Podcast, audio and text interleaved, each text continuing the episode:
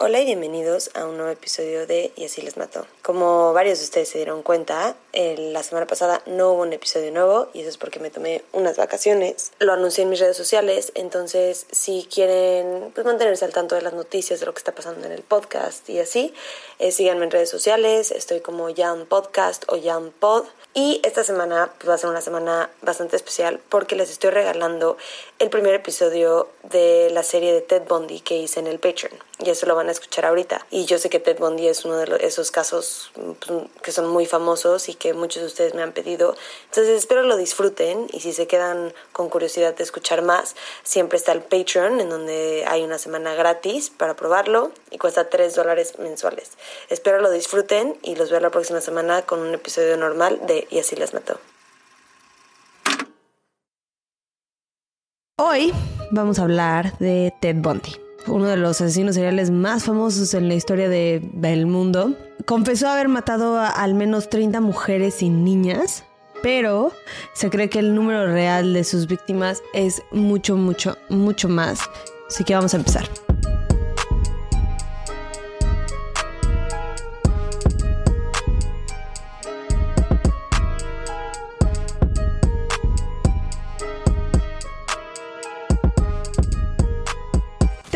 Y sus familiares y amigos todos dicen que su niñez fue algo bastante normal, que no había nada fuera del ordinario, pero pues, obviamente van a haber cosas, ¿no? Especialmente sabiendo en lo que se convirtió, se pueden tomar, yo creo, varias cosas en su niñez como posibles señales de lo que se iba a convertir. Yo creo que ya que empiezas a ver la verdad como su infancia, hay varias cosas que no, pues las infancias más sanas, en mi opinión y se los voy a contar. Ted Bundy nació el 24 de noviembre de 1946 en Burlington, Vermont, a una mamá soltera llamada Louise Cowell. Los primeros años de su vida, él y su mamá vivieron con los abuelos. Y en ese entonces, tener un hijo fuera de un matrimonio era inaceptable en la sociedad. Así que decidieron decirle a todo el mundo, a todos los vecinos, a todos los amigos, que Ted era el hijo de sus abuelos y que su mamá realmente era su hermana.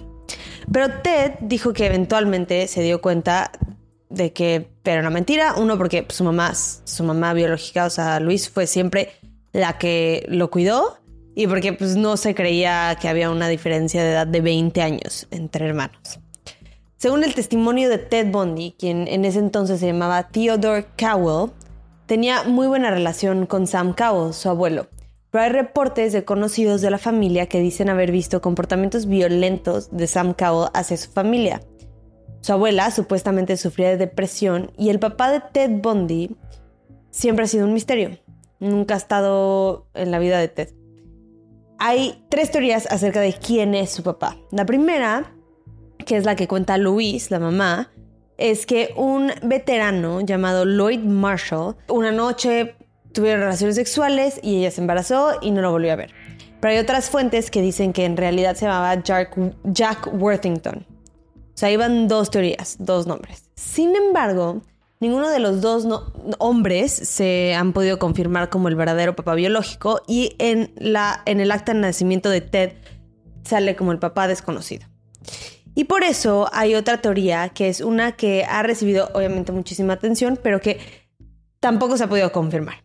No hay ningún tipo de evidencia, pero en esta teoría dicen que Sam Cowell violó a su hija y Ted es realmente el hijo de su abuelo. Pero nada de esto está confirmado.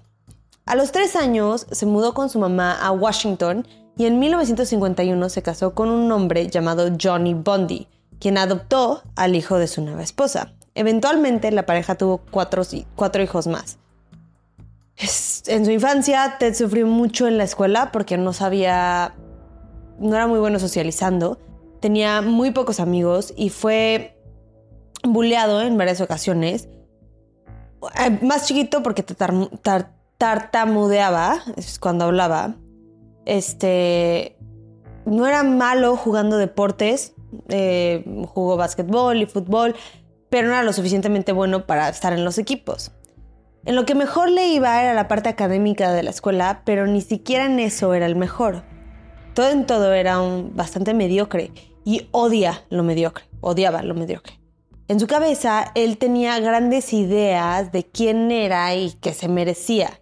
Siempre le pedía a su papá que le comprara, bueno, a su padrastro que le comprara ropa cara y él decía que se merecía todo ese tipo de cosas. Que vamos a ver en esta serie cómo estas ideas de grandeza viajan con él hasta su edad adulta. Odiaba a su padrastro, lo consideraba clase media y eso para él era malo. Em, lo consideraba bueno para nada y muy poco inteligente. No le tenía mucho respeto y siempre lo intentaba provocar insultando. Pero la verdad es que tampoco era excepcional. O sea, Bondi no era un hombre excepcional. Solamente creía que lo era. Eh, algunos de los comportamientos preocupantes que empezó a tener cuando estaba joven tenían que ver con otros niños a los que aparentemente les le gustaba asustar. A veces les pegaba como con palos, especialmente a los Boy Scouts cuando estaba en Boy Scouts. Y a veces hacía trampas en el bosque, en el que en una ocasión una niña se lastimó bastante la pierna.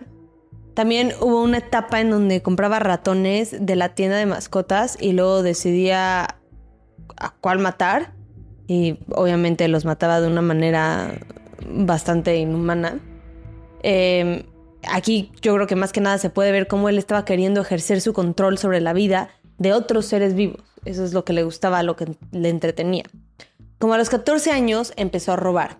A veces era ropa o equipo para ir a esquiar, pero una vez intentó robarse un coche que de lo que pude encontrar no sufrió ningún tipo de consecuencia seria, solo le dieron una advertencia.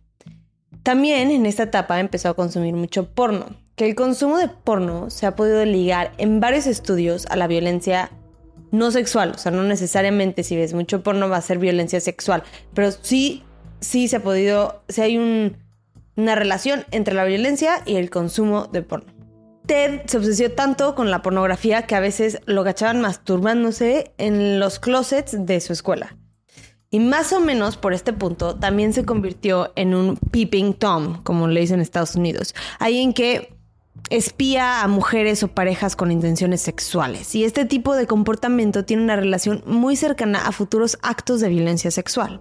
Y se cree que en esta edad es cuando Ted Bundy mata a su primera víctima a una niña de 8 años llamada Anne-Marie Burr, quien desapareció de su casa, el, de su cuarto, de hecho, el 31 de agosto de 1961. En ese entonces, Bondi vivía a unas millas de la casa de Burr y la hubiera probablemente conocido porque estaba en la ruta en la que entregaba periódicos en la mañana, Ted Bondi, que era uno de sus trabajos. Algo es algo, esto es algo importante ya que la familia y algunos detectives creen que Anne-Marie posiblemente conocía a su secuestrador. Nunca encontraron el cuerpecito de Anne-Marie y la poca evidencia biológica que tienen es demasiado pequeña para poder compararla a la de Ted o cualquier otra persona. Probablemente en algún futuro, ojalá con nueva tecnología se pueda hacer, pero hasta ahorita no se ha podido determinar que fue Bondi. Sin embargo, siempre él siempre negó todas las acusaciones en este caso. Su primera víctima confirmada es hasta 1974, pero también hay que tomar en cuenta que antes de morirse, Bondi dijo, insinuó, que habían más de las 30 víctimas y mujeres, víctimas mujeres y jovencitas de las que había confesado. Y aunque no hay evidencia que ligue su involucración en este caso, hay psicólogos y expertos que creen que Ted Bundy empezó a matar en su adolescencia. Esto no es tan común en asesinos seriales. Normalmente asesinos seriales en su adolescencia empiezan a cometer otro tipo, de crímenes y cuando ya son adultos empiezan a matar. Pero expertos piensan que empezó muy joven porque la manera en la que ejecutó los crímenes en 1974 parecía pues, perfeccionados se notaba un nivel de experiencia y de comunidad haciendo lo que estaba haciendo y por eso también creen que es posible que haya empezado mucho antes en, que 1974, como por ejemplo cuando tenía 14 años.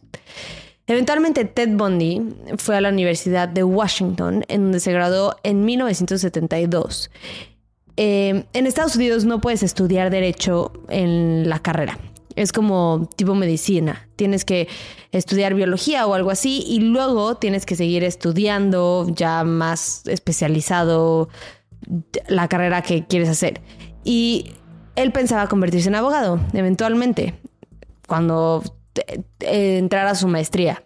Dos años después de graduarse, atacó a Karen Sparks, una estudiante en la Universidad de Washington, quien estaba dormida en su cuarto en el sótano de un edificio de la universidad. Bondi de alguna manera logró entrar a su cuarto y con una tubería de acero le pegó en la cabeza y en varias partes del cuerpo y ese mismo palo lo insertó en su vagina. Pensando que estaba muerta, la dejó en su cama, pero Parks sobrevivió. Y después de estar 10 días en su cama, despertó. Sin embargo, fue un ataque tan brutal que le dejó daño cerebral permanente y con ningún recuerdo del ataque o su atacante. El asesinato de Linda Ann Healy es un mes después, en febrero de 1974, al igual que Karen Sparks. Linda era una estudiante en la Universidad de Washington y tenía solamente 21 años. Vivía en una casa que compartía con varias otras niñas. Su cuarto estaba en el sótano de la casa y creen que Bondi logró entrar a la casa usando una llave que tenían las niñas escondidas o que guardaban en su buzón.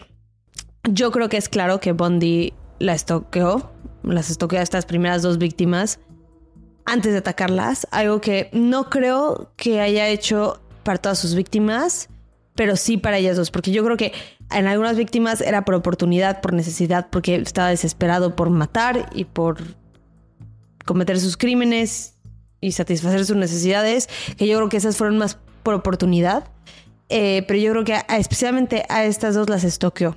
Y yo creo que justo vamos viendo cómo cuando deja de hacer este tipo de cosas es porque ya se siente más cómodo de que puede atacar a quien sea en donde sea y las puede agarrar de cualquier lado, a veces hasta de lugares públicos.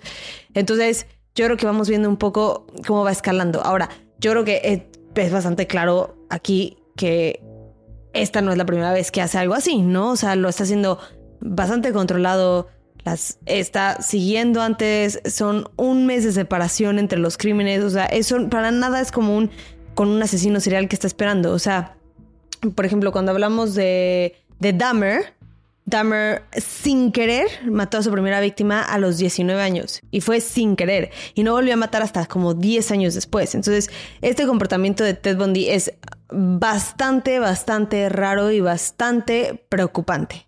Para el asesinato de Healy, los detectives pudieron deducir que se metió al cuarto y en el cuarto de Healy encontraron sangre en las sábanas, pero no suficiente como para asumir que había muerto o que se había desangrado. También encontraron su pijama colgada en la puerta del closet con una mancha de sangre alrededor de la tela del cuello. Lo único que no estaba en el cuarto eran algunas prendas de ropa que ellos creen que Ted Bundy le puso a la víctima después de quitarle la pijama, la mochila de la víctima y la funda de la almohada y Linda. Los detectives creen que Bundy la atacó y cuando estaba inconsciente la cambió y se la llevó. Tres días después de su desaparición, la policía recibió una llamada de un hombre al que nunca identificaron diciendo que los ataques de las dos jóvenes fueron perpetrados por el mismo hombre que las estuvo observando y estuvo afuera de las dos casas y que hay gente que lo vio. Esta fue la primera indicación de que los ataques estaban ligados, pero como sabemos faltaban años para que Bondi estuviera privado de su libertad. 14 meses después de la desaparición de Linda, encontraron sus huesos en una montaña a una hora de su casa. Solamente un mes después de matar a Linda, Bondi vuelve a atacar. Este ritmo es claramente de alguien que se siente cómodo con lo que estaba haciendo. Probablemente lo ha hecho una y otra vez. Y por eso yo sí creo que sus primeras víctimas fueron en su adolescencia. Y creo que tienen muchas más otras. Muchas más otras antes de 1974.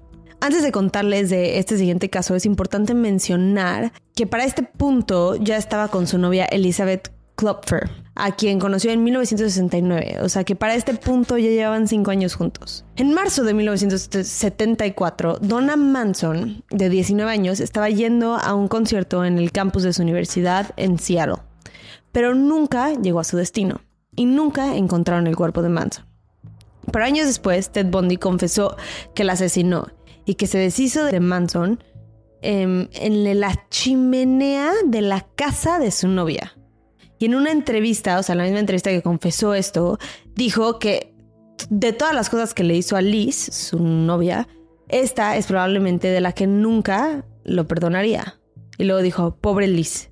Su siguiente víctima fue un mes después. Literalmente está atacando a una persona por mes.